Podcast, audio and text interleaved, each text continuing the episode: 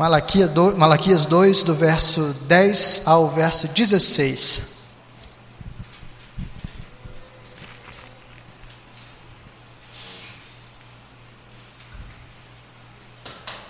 O texto diz assim, Malaquias 2, do versículo 10 até o versículo 16.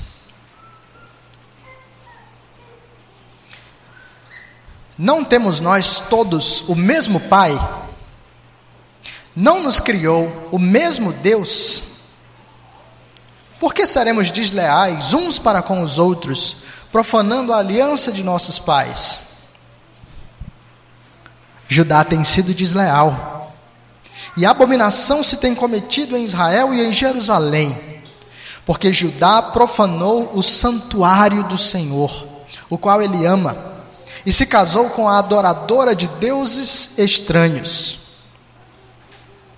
O Senhor eliminará das tendas de Jacó o homem que fizer tal, seja quem for, e o que apresenta ofertas ao Senhor dos exércitos. Ainda fazeis isto: cobris o altar do Senhor de lágrimas, de choro e de gemidos, de sorte que ele já não olha para a oferta, nem a aceita com prazer da vossa mão. E perguntais: por quê? Porque o Senhor foi testemunha da aliança entre ti e a mulher da tua mocidade, com a qual tu foste desleal, sendo ela tua companheira e a mulher da tua aliança. Não fez o Senhor um, mesmo que havendo nele um pouco de espírito? E por que somente um? Ele buscava a descendência que prometera. Portanto, cuidai de vós mesmos e ninguém seja infiel para com a mulher da sua mocidade. Porque o Senhor, Deus de Israel, diz que odeia o repúdio e também aquele que cobre de violência as suas vestes, diz o Senhor dos Exércitos. Portanto, cuidai de vós mesmos e não sejais infiéis. Essa é a palavra de Deus. Vamos orar?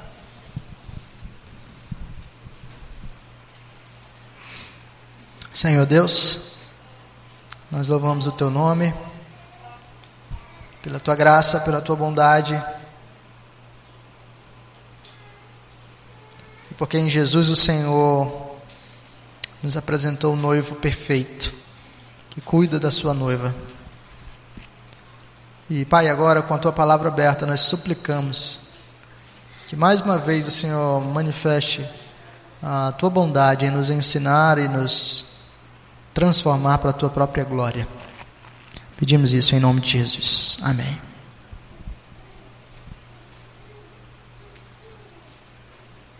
Para onde é que você olha quando deseja avaliar a sua espiritualidade?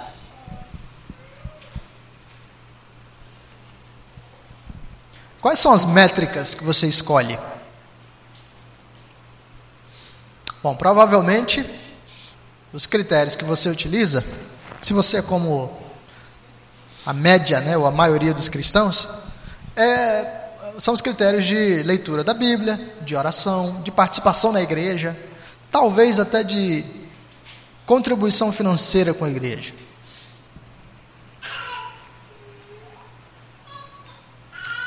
Mas talvez poucas pessoas olhariam para as relações dentro de casa como uma evidência da verdadeira espiritualidade. De fato, algumas pessoas fazem uma divisão brusca. Elas se consideram crentes em como espiritualidade pujante, porque leem a Bíblia, porque oram todos os dias, porque servem em alguma área da igreja, mesmo que dentro de casa a sua experiência seja uma completa bagunça.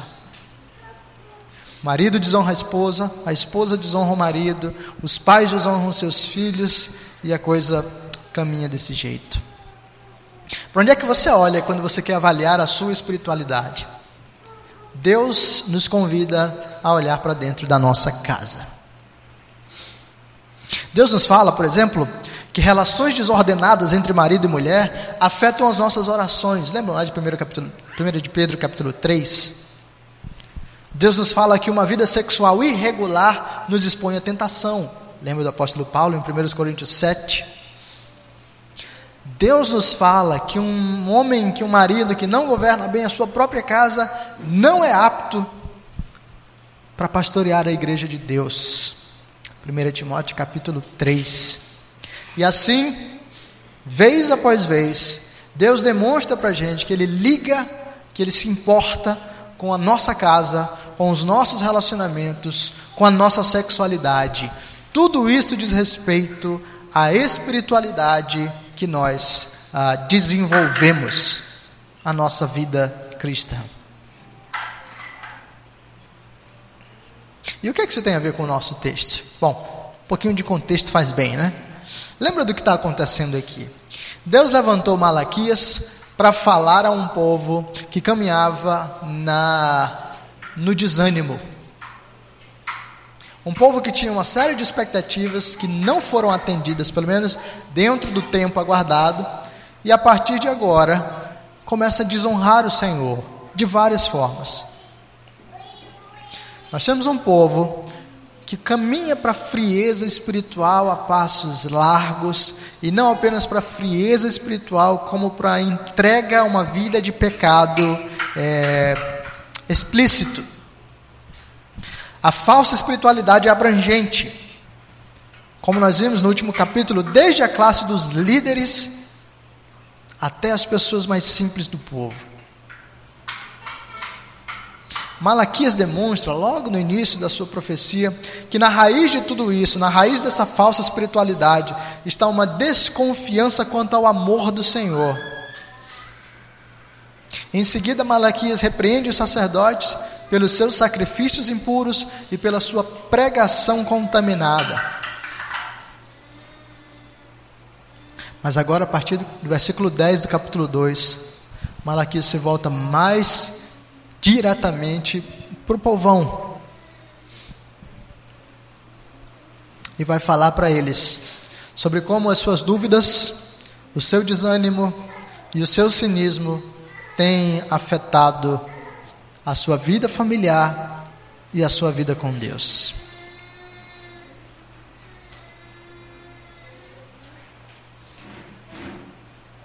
O texto aqui nos mostra pelo menos três áreas é, pelas quais essa relação ficou afetada.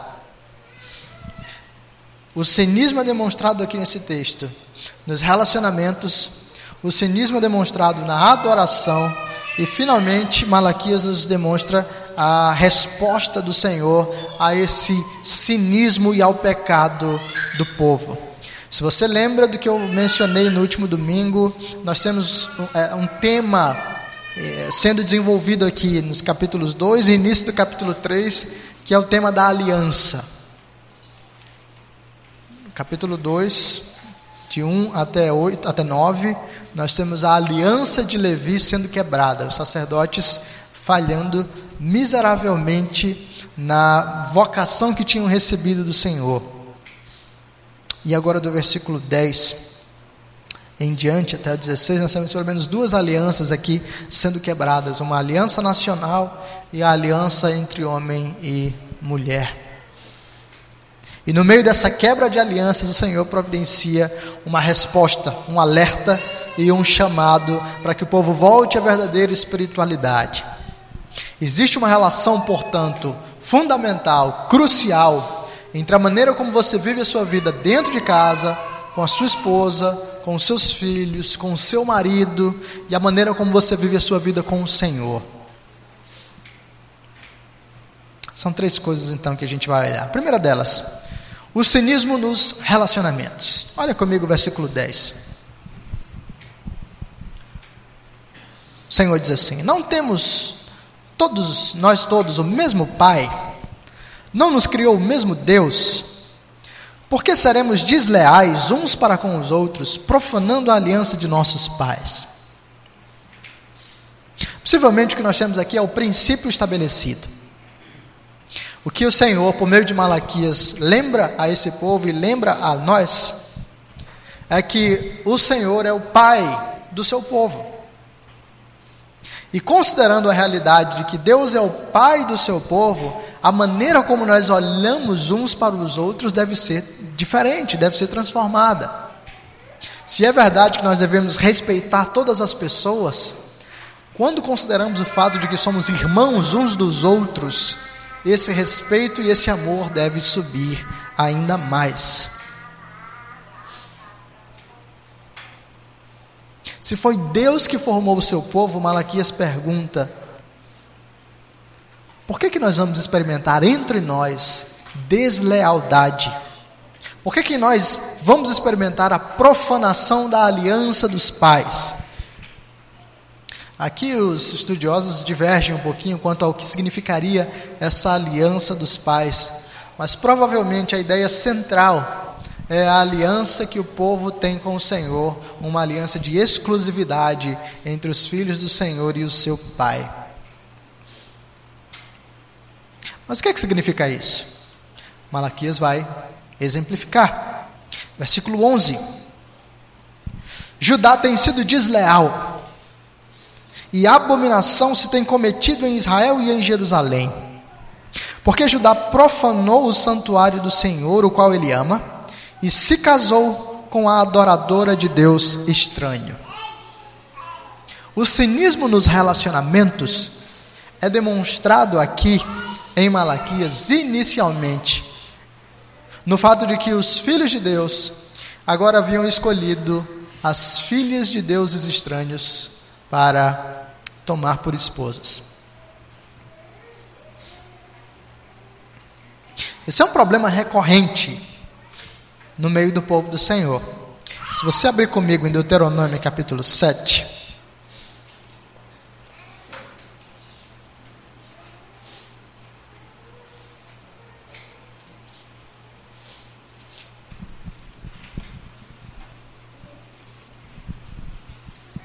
Você tem uma das primeiras recomendações de Deus para o seu povo quanto a esse aspecto. Deuteronômio capítulo 7, do versículo 1 até o versículo 4. E Deus diz assim: Quando o Senhor teu Deus te introduzir na terra a qual passas a possuir, e tiver lançado muitas é, nações de diante de ti, os heteus e os girgazeus e os amorreus, os cananeus e os ferezeus e os heveus e os jebuseus, sete nações mais numerosas e mais poderosas do que tu, e o Senhor Deus, e o Senhor teu Deus as tiver dado diante de ti para as ferir, totalmente as destruirás. Não farás com elas aliança, nem terás piedade delas. Nem contrairás matrimônio com os filhos dessas nações. Não darás tuas filhas a seus filhos, nem tomarás suas filhas para teus filhos pois elas fariam desviar teus filhos de mim, para que servissem a outros deuses, e a ira do Senhor se acenderia contra vós outros, e depressa vos destruiria. Esse é um dos primeiros alertas, e Deus claramente diz: vocês não vão tomar filhas e filhos de outros povos para se casarem com vocês. E Deus responde o porquê. A razão é que o que vai acontecer é que deixa espernear, gritar, ele vai aprender a ficar no canto. A razão é que o que aconteceria se o povo de Israel tomasse uh, ímpios para se relacionar é que o povo de Israel se contaminaria. O povo de Israel abandonaria o Senhor. Talvez alguns de nós perguntem, mas será mesmo, né? Eu conheço um cara que casou com uma mulher que não era crente e ela, e ela se converteu. Né? Bom, mas se é para dar exemplo, deixa eu dar um exemplo para vocês. Que tal o homem mais sábio do mundo, Salomão? Mais sábio do que esse cara que você tem aí em mente. Salomão tomou concubinas que não temiam o Senhor. E sabe qual foi o resultado? foi que ele desonrou o Senhor, passando a adorar falsos deuses. A lógica de Deus é essa. Quando o seu povo toma pessoas ou se relaciona com pessoas que são inimigas do Senhor, o processo natural não é que os inimigos temam ao Senhor, mas é que os filhos do Senhor passem a caminhar ah, nas trilhas da impiedade. Se você lembrar, um pouquinho antes, Malaquias está profetizando ainda dentro do ministério de Neemias, provavelmente no período em que Neemias retorna e não está em Jerusalém, depois ele vai voltar para Jerusalém. Mas se você lembrar em Esdras, que ministrou junto com Neemias, Esdras capítulo 9 capítulo 10, você tem esse mesmo problema do povo de Deus se casando com várias filhas é, de povos vizinhos, pagãs, e agora Esdras os chama ao arrependimento e aqueles homens fazem uma grande cena, dolorosa cena, difícil, em que eles abandonam as suas mulheres para que voltem às suas terras pagãs e eles fiquem ah, em fidelidade ao Senhor. E mais uma vez o problema volta. Esse é um problema recorrente. O cinismo desses homens, o cinismo dessas pessoas para com Deus se manifestava no fato de que eles não obedeciam ao Senhor e passavam a seguir o seu próprio coração na escolha da pessoa com quem iriam se, se relacionar.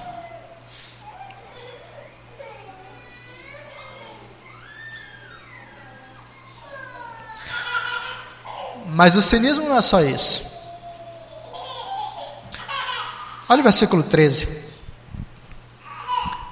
Ainda fazeis isto: cobris o altar do Senhor de lágrimas, de choro e de gemidos de sorte que ele já não olha para a oferta, nem aceita com prazer da vossa mão. E perguntais por quê?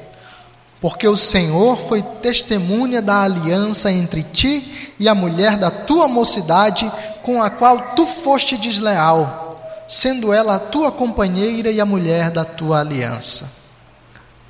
O problema não era só que o povo de Deus, os homens especialmente, estavam tomando mulheres pagãs para se casar.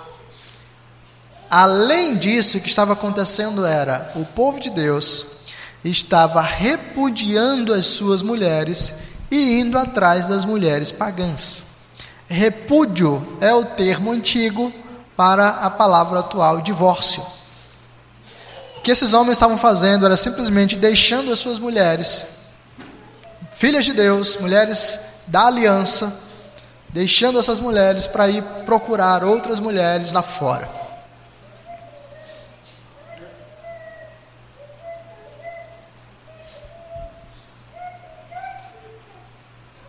E Deus descreve isso aqui como um ato de deslealdade ou de infidelidade. E assim você tem mais ou menos o pacote sendo montado. Esses homens desobedecem a Deus e procuram mulheres de fora. Esses homens desprezam e abandonam as suas próprias mulheres, se divorciando delas. E esses homens agem com infidelidade, com deslealdade. Se você entende um pouquinho mais do que está relacionado aqui, ah, o problema se expande. Porque não é só um problema marital, mas se torna um problema social. As mulheres dependiam do sustento que os seus maridos proviam. E agora, um marido que simplesmente despreza a sua mulher, joga fora para ir atrás de outra, deixa uma mulher desassistida sem o sustento próprio. Se essa mulher não tiver um filho adulto, grande, que possa sustentá-la, ela agora se tornou simplesmente uma mendiga.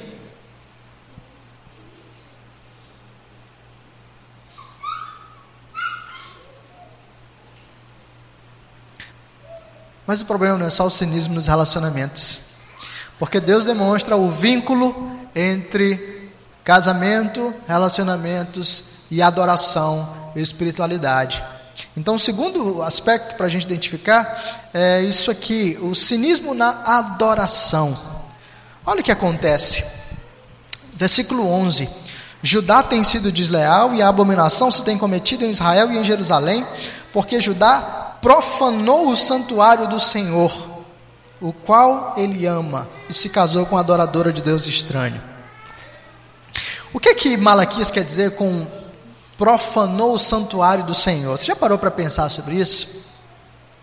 O Augusto de Nicodemos tem uma sugestão para isso aqui. E se realmente ah, for realidade, o que ele sugere é uma imagem difícil até da gente pensar. O que Nicodemos sugere é que esses homens agora, tendo desprezado as suas mulheres e procurado ah, mulheres de outros povos, levam agora essas mulheres pagãs para a adoração diante do templo, diante do sacerdote. Então imagine a cena. O sacerdote está diante do povo para realizar os sacrifícios e para ensinar o povo. E agora no meio do povo você tem aqueles que são fiéis, e naquele canto ali você tem a mulher que foi abandonada, uma mendiga. E no outro canto você tem o cara que abandonou e a mulher pagã com a qual ele está casado agora. Deus diz: Isso é muita coragem. Você está profanando o meu santuário. Você desobedece aquilo que eu falo, você se casa com uma mulher ímpia, você quebra a aliança com a sua mulher, e agora você ainda traz essa mulher do adultério para o meu santuário, para adoração.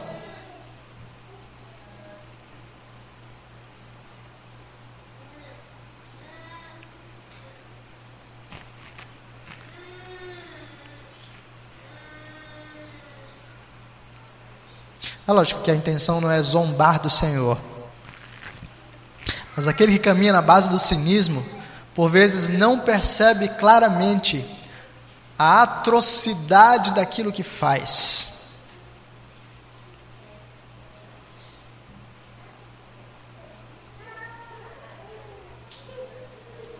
Versículo 13.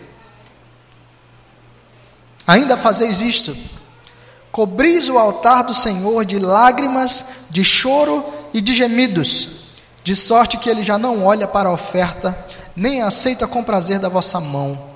E perguntais: por quê? Aqui novamente nós temos duas possibilidades de interpretação.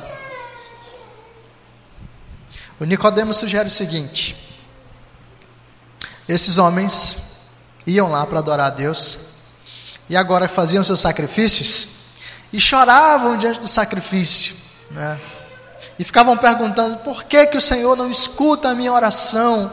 Por que, que o Senhor não responde aquilo que eu estou pedindo? Por que, que o Senhor não, não, não, não nos dá aquilo que nós desejamos tão intensamente?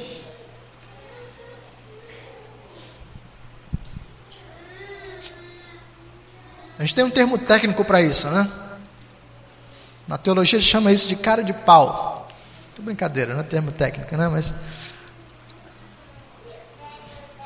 Como alguém que explicitamente segue sua vida de pecado pode ousar levantar a voz para o Senhor e dizer: Por que, que o Senhor não me escuta?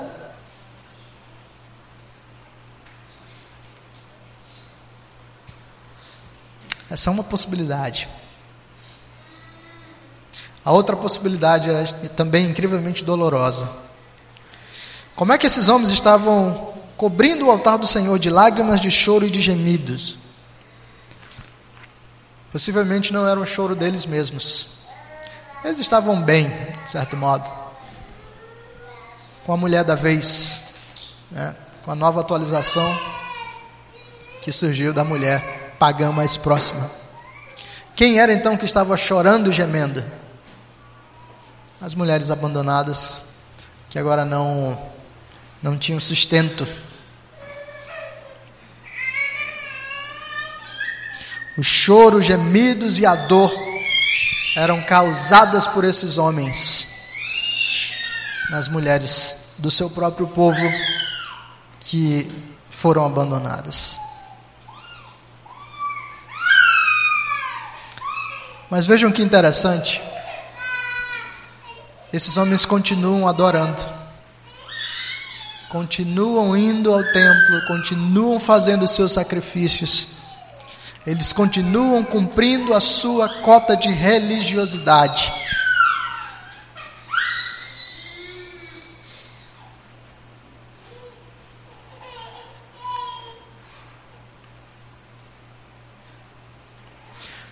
O cinismo, irmãos, nos leva a esse tipo de vida hipócrita, com a qual nós alimentamos o nosso pecado, mas ao mesmo tempo, numa vida dupla, queremos continuar expressando algum tipo de religiosidade diante do Senhor. Mas essas coisas não podem ser divididas. Aquele que é cínico nos relacionamentos é cínico na adoração.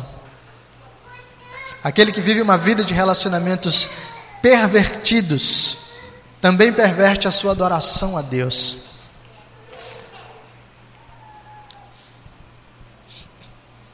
Que nós temos aqui é o retrato de homens que, embora talvez possam falar segundo a lei, embora talvez possam posar de respeitáveis diante do povo, embora possam diante do templo se manifestar religiosos, no fim das contas têm um coração apodrecido.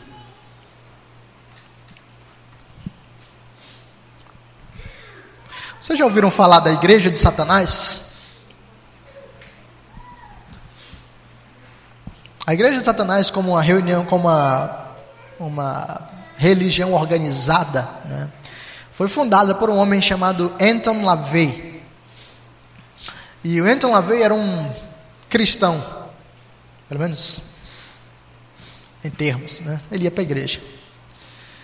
Ele não só era cristão, ele era músico, então ele tocava piano na igreja. Só que como ele era músico, ele fazia também os seus é, serviços profissionais. E um dos lugares nos quais Anton LaVey tocava era numa espécie de cabaré da cidade. E o que ele via era o seguinte: domingo à noite, ele estava tocando e vendo os grandes homens respeitáveis na igreja cultuando ao Senhor. Durante a semana, ele estava tocando no cabaré e vendo os grandes homens respeitáveis se envolvendo com as prostitutas.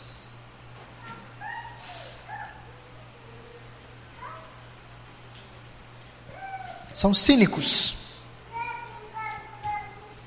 E Deus olha para esse quadro, Deus olha para esse tipo de espiritualidade, para esse tipo de vida, e Deus diz: não pode ser assim. Agora nós temos a resposta do Senhor. A primeira coisa que o Senhor diz como resposta está lá no versículo 12: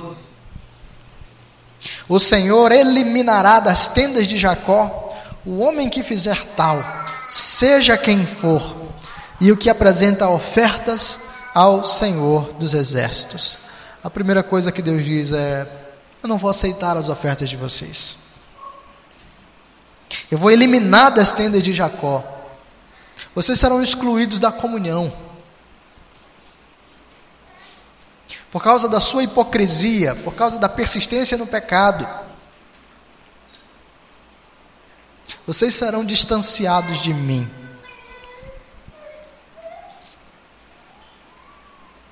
Irmãos, Deus sabe que nós somos pecadores. O relacionamento de Deus para conosco é baseado exclusivamente na graça e não nas nossas obras.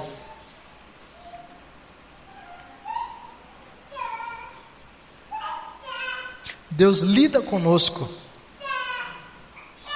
por causa de Cristo, como pessoas aceitas e amadas. Mas Deus não tolera que nós vivamos em pecado.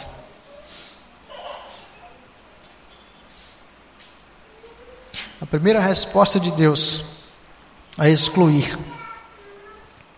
A segunda resposta de Deus, versículo 14. Vocês perguntam por que, que Deus não ouve?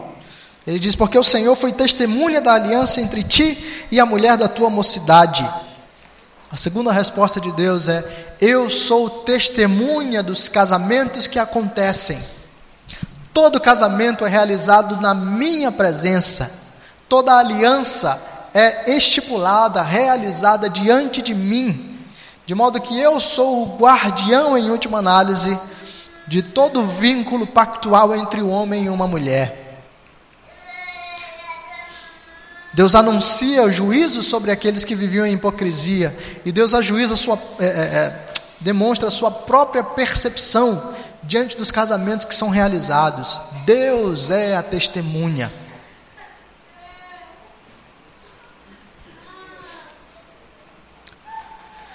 Às vezes os crentes discutem essa realidade do divórcio, né? E sempre alguém surge com o texto, poxa, mas a Bíblia diz, né, o que Deus uniu não separe o homem. E eu já ouvi algumas vezes o argumento: bom, mas e se não tivesse sido Deus que uniu? Aí dá para separar, né? Textos como esse de Malaquias nos dizem que toda aliança feita entre um homem e uma mulher é feita diante do Senhor como testemunha final. Deus zela pelo casamento. Ele é testemunha de cada voto, de cada aliança realizada entre homem e mulher. Por que, que Deus fez isso? Versículo 15. Não fez o Senhor um mesmo, que havendo nele um pouco de espírito, e por que somente um? Ele buscava a descendência que prometera. O que, que Malaquias quer dizer com isso aqui? Qual é o projeto final do casamento? Por que, que Deus quer que homem e mulher se tornem um e Deus quer que essa união seja indissolúvel? Em última análise, o projeto de Deus para o casamento tem a ver com o Senhor Jesus, a descendência que prometera.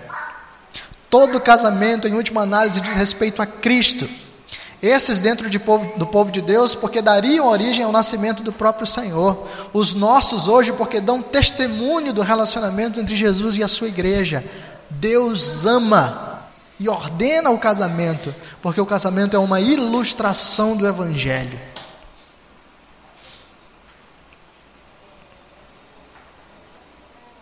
E finalmente, como se Deus já não tivesse manifestado o seu juízo e a sua valorização do casamento, Deus agora abre o coração e revela o seu furor. Ah, se vocês se perguntam o que, que Deus pensa acerca do divórcio, o que, que Deus acha de um homem deixar a sua mulher ou de uma mulher deixar o seu homem, está aqui a declaração explícita, porque o Senhor, Deus de Israel, diz que odeia o repúdio e também aquele que cobre de violência as suas vestes.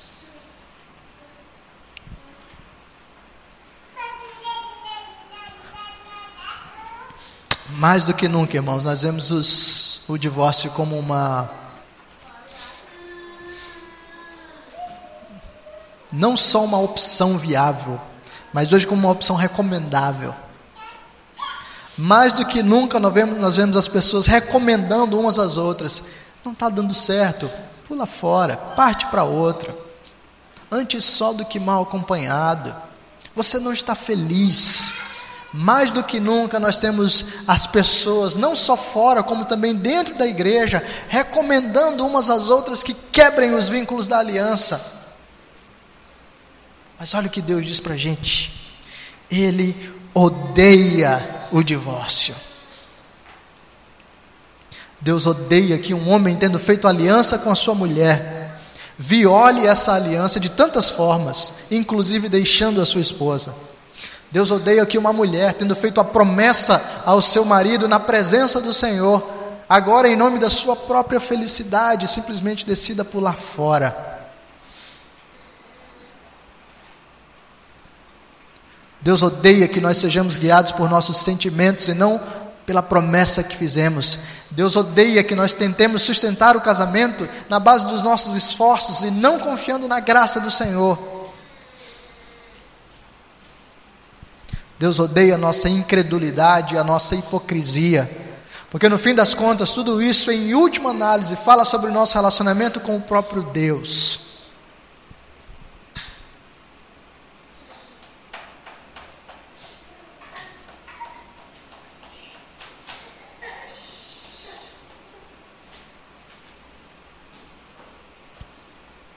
Que, que Deus fala para mim e para você nesse texto? Quando Deus apresenta o cinismo nos relacionamentos, o cinismo na adoração e a sua resposta, o que, que Deus está dizendo para a gente hoje? Nós temos uma série de aplicações aqui.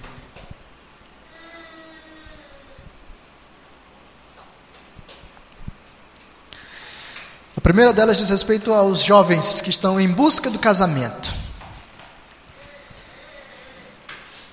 Vocês deveriam olhar para o casamento da perspectiva de Deus e não das perspectivas que são levantadas aí fora.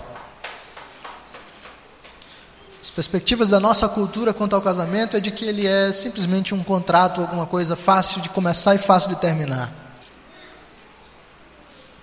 A Escritura apresenta para a gente o casamento como algo que Deus ama e valoriza, como algo que Deus projeta para a sua descendência.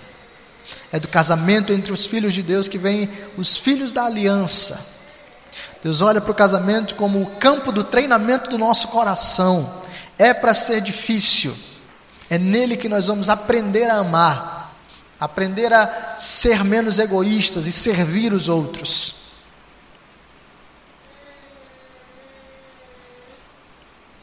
Deus olha para o casamento como algo sério.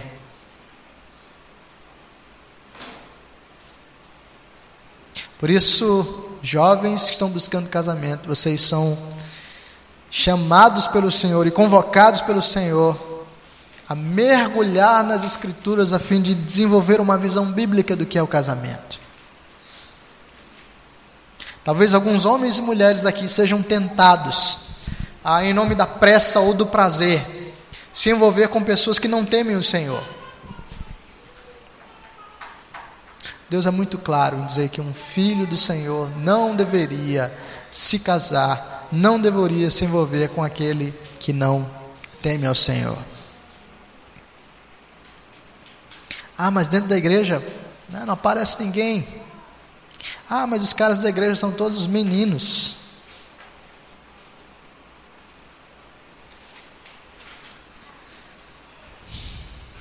Lembra de Abraão e Sara? Deus disse: Eu vou te dar um filho. E Sara diz: Ah, mas eu estou muito velho. Vamos dar um jeito, né? Brasileirou a coisa. Deus diz: Não é isso. Não vai ser esse o filho. Eu vou dar o filho para você. Talvez agora você não veja como a coisa vai acontecer. Mas isso não deveria ser a desculpa para você agir com infidelidade para com o Senhor. Isso levanta um outro critério, né? Quem é o homem ou a mulher que você procura para casar? E quais são os critérios que você busca? Talvez, infelizmente, o que guia a nossa é, caminhada, a nossa escolha hoje é uma perspectiva secularizada, sem Deus. Nós pensamos no tipo de profissão que a pessoa vai ter, no tipo de características físicas que, as, que a pessoa vai ter, mas nós pouco nos importamos se o homem e a mulher com quem nós vamos nos casar é um homem de oração, é uma pessoa com o coração devotado ao Senhor.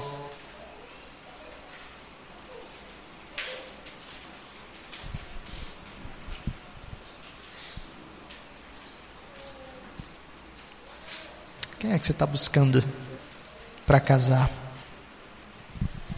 O texto também nos fala sobre os homens e o exercício da masculinidade. O que nós temos aqui são homens irresponsáveis, meninos egoístas que abandonam mulheres ao próprio sofrimento para que eles possam ter mais uma noite de prazer com a mulher pagã mais próxima. Isso não é diferente do nosso tempo, em que os homens são estimulados a viver uma vida irresponsável e egoísta. Homens, Deus cobrará de vocês pelo tipo de postura que vocês vão assumir diante das mulheres.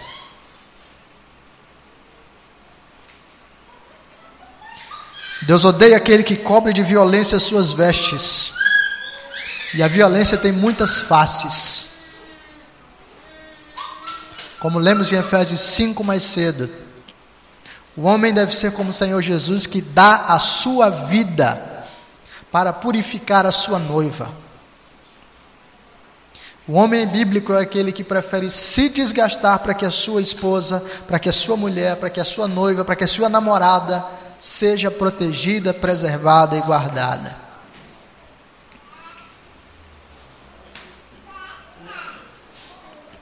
O texto nos fala, nos fala sobre os casamentos.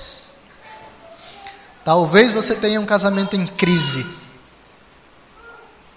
E você deve se lembrar disso aqui. Deus não casou você com a pessoa com quem você se casou gratuitamente. Deus ama o que está acontecendo. E Deus odeia o divórcio. É verdade que nesse mundo caído, divórcios vão acontecer. E nós devemos oferecer graças, graça àqueles que eventualmente passarem por isso. Mas saiba que o divórcio é uma distorção, uma perversão daquilo que Deus deseja para o casamento. Deus odeia o divórcio. Vivam com base na aliança.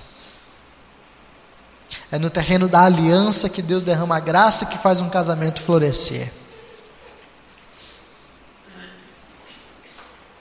E finalmente, zele pelo seu casamento como uma forma de adoração.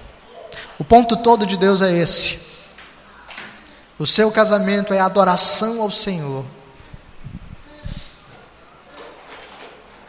Quando você desonra o seu cônjuge, não é simplesmente ao seu cônjuge que você está desonrando, é ao Senhor. Quando você ataca o seu cônjuge, não é simplesmente ao seu cônjuge que você está atacando, você está atacando ao Senhor. Quando você despreza o seu cônjuge, não é simplesmente ao seu cônjuge que você despreza, mas é ao Senhor. A verdadeira espiritualidade se manifesta em relacionamentos transformados e fiéis que andam de acordo com a aliança. E por que, que a coisa é assim? Porque Deus em Cristo se relaciona conosco na base da aliança. Jesus é o noivo perfeito que deu sua própria vida para nossa redenção. Jesus é aquele que, mesmo tendo considerado a nossa traição e o nosso abandono, jamais nos abandonou. Pelo contrário, continua a nos purificar. Essa noiva confusa e teimosa, rebelde e pecadora, Deus continua a nos tratar amorosamente, a nos aperfeiçoar para si mesmo.